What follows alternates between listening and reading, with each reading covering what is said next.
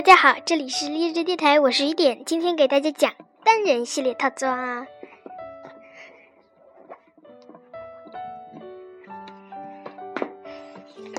皮皮鲁和幻影号，作者是郑渊洁。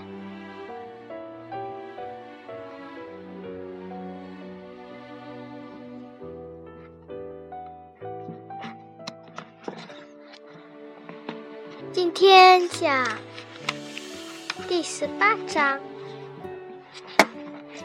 十八，皮皮鲁驾驶幻影号在沙漠中疾驰，炸弹不时在幻影号四周爆炸。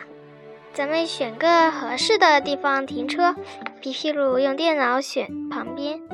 皮皮鲁停车。皮皮鲁走进工作室，他打开所有的仪器，幻影号开始监视交战双方的。只要有人准备使用危害到地球生正常生存的武器，幻影号就将进行干预。皮皮鲁还开始监视交战双方司令部的绝密电话。幻影号上的翻译机把英文和阿拉伯文统统统翻译成中文。皮皮鲁现在对于交战双方下一步将采取什么战术一清二楚。咱们如果向一个向一方卖另一方的情报，用不了一个小时就可以当亿万亿万富翁。皮皮鲁笑，当心两边联合起来对付你。苏宁撇嘴，肚子饿了，咱们吃点饭吧。皮皮鲁肚子叫唤了，苏宁去厨房准备饭。工作室的警铃响起了，电话告电脑告诉皮皮鲁有可疑物体正在接近幻影号。皮皮鲁操纵幻影号的雷达扫描系统，搜索周围。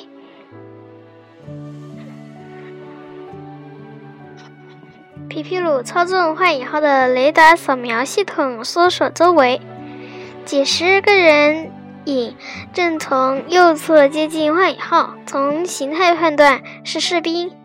皮皮鲁关上工作室的灯，然后跑进厨房，对苏宁说：“有情况，关灯。”苏宁关上灯。皮皮鲁感到兴奋，他真的要打仗了。你负责观察车的尾部，我去驾驶室。皮皮鲁对苏宁发号施令：“明白。”苏宁走到关键，苏宁到关键时刻就不含糊。皮皮鲁刚走进驾驶室，就听见车外的士兵大声冲幻影号喊话。皮皮鲁忙拿出翻译机，士兵命令皮幻影号里的人用双手抱头的姿势走出汽车。皮皮鲁不理他们，士兵威胁说：“再不出来就开枪了。”皮皮鲁还是不理他们。一阵冲锋枪扫射，子弹打在幻影号的车身上，发出乒乒乓乓的响声。他们从后边围上来了。苏宁跑进驾驶室，告诉皮皮鲁：“看看他们有什么办法。”皮皮鲁挺沉着。士兵们开始拉幻影号车门，拉不开，逗逗他们。皮皮鲁想给海湾战争增加点幽默。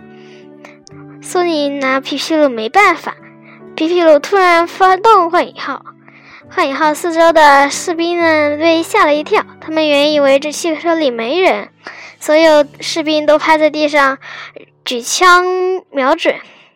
他们是多国部队还是伊拉克军队？苏宁问。不知道。皮皮鲁根本不关心士兵们的国籍。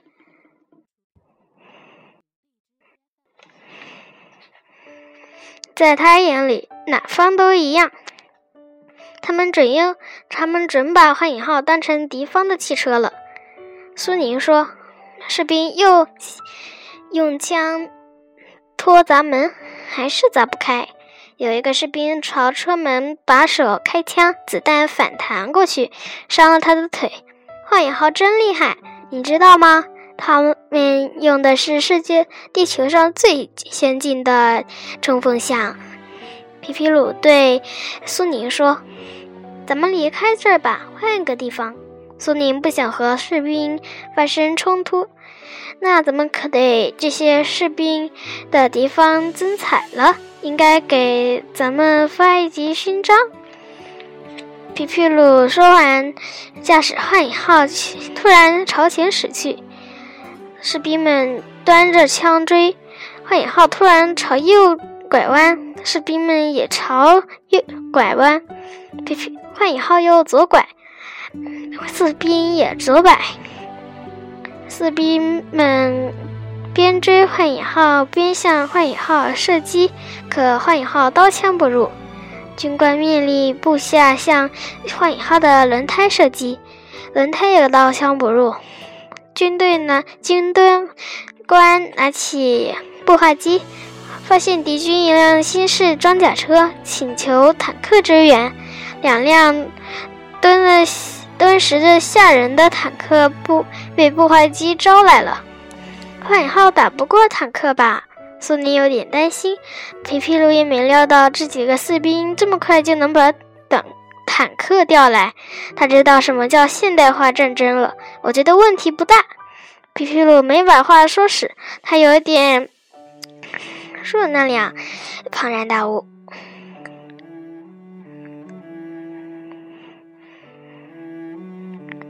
坦克的炮口对准了幻影号，士兵喊话。叫幻影号投降，声调和刚才不同。有坦克和没坦克就是一不一样，不能投降吧？皮皮鲁征求苏宁的意见。当然，苏宁感到战争不像想象中那么可怕，亲临战争不有几分闹着玩的感觉。他俩明白，坦克上的装备都是大口径炮弹，这对幻影号无疑是一次考验。一辆坦克朝朝幻影号开炮了，炮声震耳欲聋。幻影号猛烈震动了一下，苏宁本能地抓住皮皮鲁。硝烟消散后，幻影号完好无损。我去车厢看看。皮皮鲁离开驾驶室，跑进车厢，车体一切正常。皮皮鲁和苏宁一阵欢呼，坦克被激怒了，他突然朝幻影号撞过来。皮皮鲁料定坦克不是幻影号的对手，他跑进驾驶室，操纵幻影号迎着坦克开过去。幻影号把坦克撞回去二二十多米远，另一辆坦克拔腿就跑，士兵们站在沙漠里目瞪口呆。咱们也走吧，一会儿该把他们的轰炸机调来了。苏宁提醒皮皮鲁：“没错。”皮皮鲁觉得苏宁想象力还不够丰富，他认定士兵们会把巡航导弹调来。皮皮鲁让苏宁坐好，他驾驶幻影号离开了士兵们。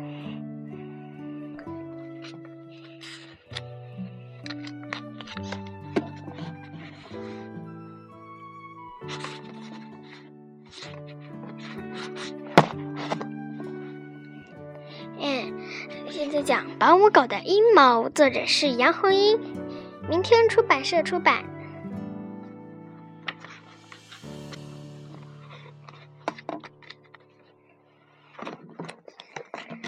冬日的翠湖公园景象肃杀，而两只狗的出现更使这里充满了阴谋和杀机。和牧羊犬亲密无间的腊肠狗，为什么一定要置牧羊犬于死地？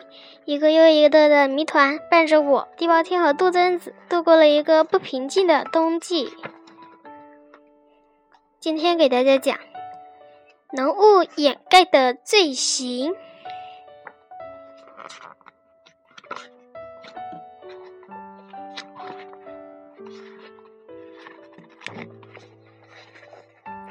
这一天，天气。早晨，白色的雾浓得像化不开似的，一直到中午，雾才散尽。傍晚时分，又有轻纱般的薄雾飘来。后面的小雨点讲：“雾好大呀！”一团一团的浓雾罩满了整座城市，白色的雾像松软的棉花糖，把街上的人、旁边的树、路上的车，把我地包天都紧紧地缠绕起来。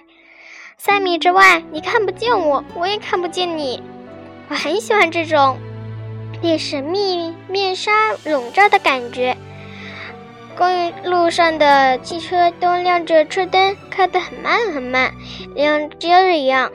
远远看去，如同一条灯的长龙在缓缓地爬行。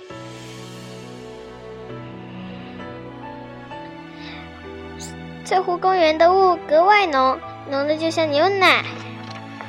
翠湖公园像就像浸泡在牛奶里一样。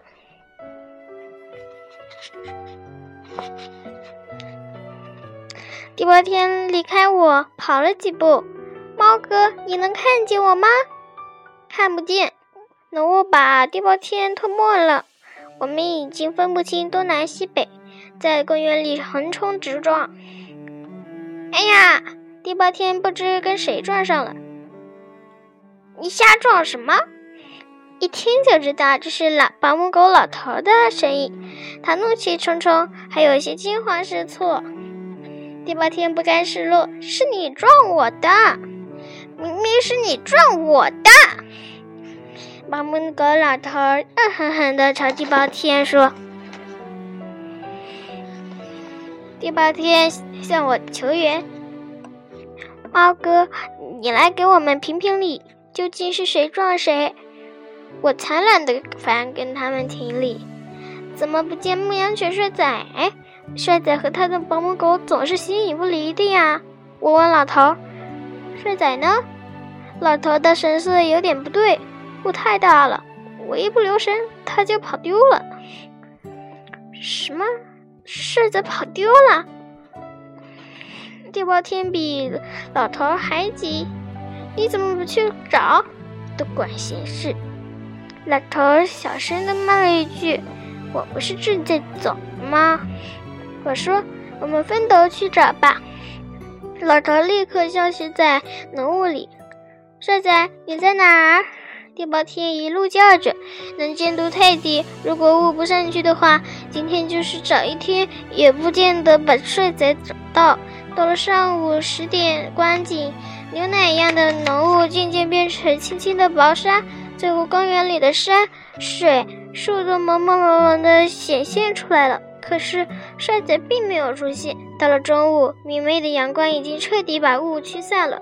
我和地包天把公园里的每一个角落都找遍了，不仅不见帅仔的踪影，连他的保姆狗老头也不见了踪影。地包天说：“帅仔是不是跟着老头回家了？”我想起刚才老头消失在浓雾里的情景，我不禁怀疑他早已离开了翠湖公园。也许帅仔早就回家了。地包天自己宽慰自己道：“地包，帅仔是不是已经能自己能走到回家的路了呢？不知为什么，刚才在浓雾里撞见老头的那一刹那，我就有一种不祥的感觉，帅仔要出事。现在我敢肯定，帅仔还没有回家。我对地包天说。”帅仔很可能还在公园里，我们一定要把他找到。我们一直找到下午，围着那层结了，围着那结了一层薄冰的翠湖，我们不知跑了多少圈，在那个不算高也不算矮的山包包上，我我们也不知上上下下来回了多少次。那些常在山。公园里散步，对我非常熟悉的人都说，那只会笑的猫疯了。我和地包天都精疲力竭，最后我们俩只好趴在山包包下的一块太阳能照到的草地上，呼哧呼哧着喘着气。晒着太阳好舒服呀！地包天眯起眼睛，我想打个盹儿。这时，我两耳竖起，听到了一点奇异的声音。这声音好像来自很遥远的地方。我以为那是幻觉，是不是我太累了？迪波天已经睡着了，我也想睡。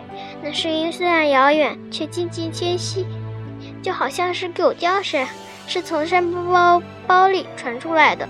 我沿着山脚搜索起来，山脚下乱石嶙峋，我在一堆乱石间感受到一股刺骨的寒气。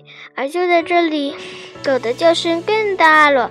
我抱着人侥幸的心理往前走，真希望这就是睡嘴的叫声。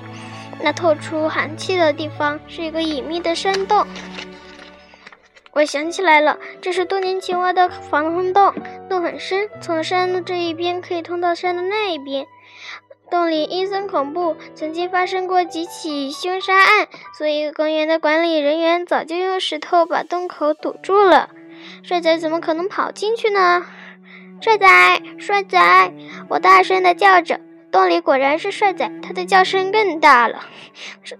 我的叫声把地包天也叫醒了。他跑过来对我说：“帅仔找到了吗？他在哪儿？”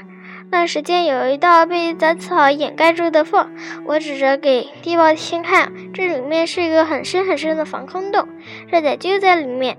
地包天拔掉那些杂草，草缝里使劲的喊：“帅仔，你不要怕，我们来救你。”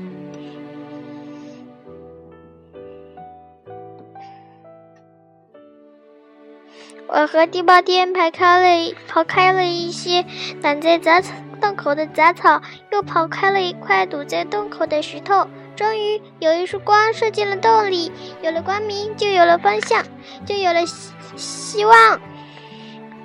帅仔朝这一线光明奔来，我们终于把他救出了山洞。我问帅仔是怎么进去的。今天。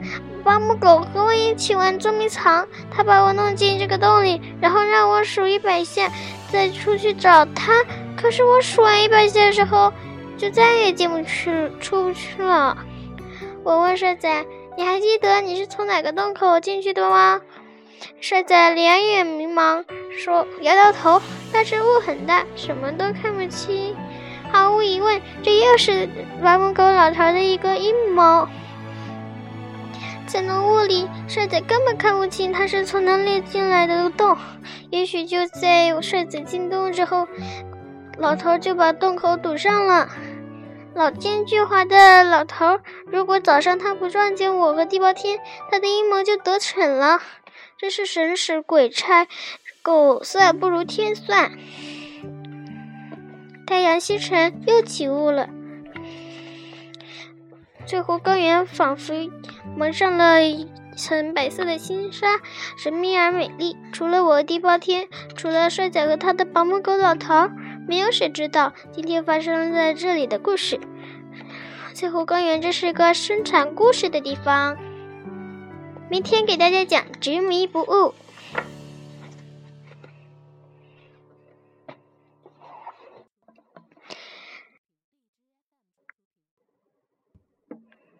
嗯，今天给大家讲的笑话叫《超级好笑的小明》。小明超级搞笑的。亮亮说：“他妈问他，呃，怎么搞笑？呃呃呃啊啊啊！怎么这么搞笑啊？”亮亮说。有有一次，我看见他在教室门口。教室门口怎么了？嗯，在在教室门口扫地。我看你才搞笑吧。然后呢？怎么了？嗯，然后，然后他大叫一声：“娜娜，快过来！”于是我就过来了。然后呢，嗯，然后他把我带进教室里，说：“说什么？说。”赶紧给我扫掉这里的地！我说我又不是值日生。他说，他说。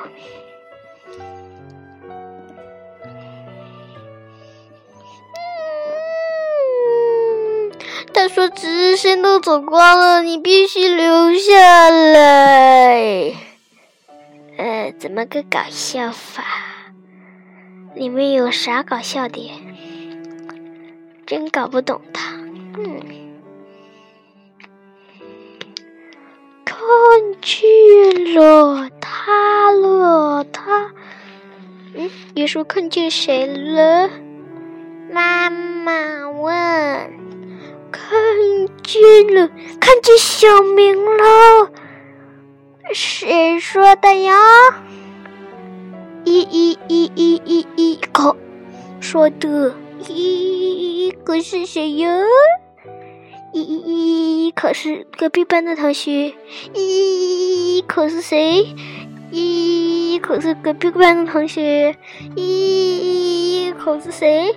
咦咦咦可是隔壁班的同学。有一天，他让小明做值日。小明说：“我已经叫小亮亮做了值日，不需要记做值日啦。”哎呀，你给我过来做值日！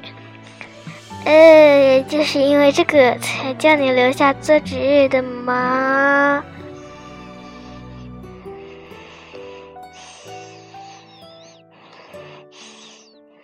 阿奇六今天讲完喽，晚安喽，晚安喽。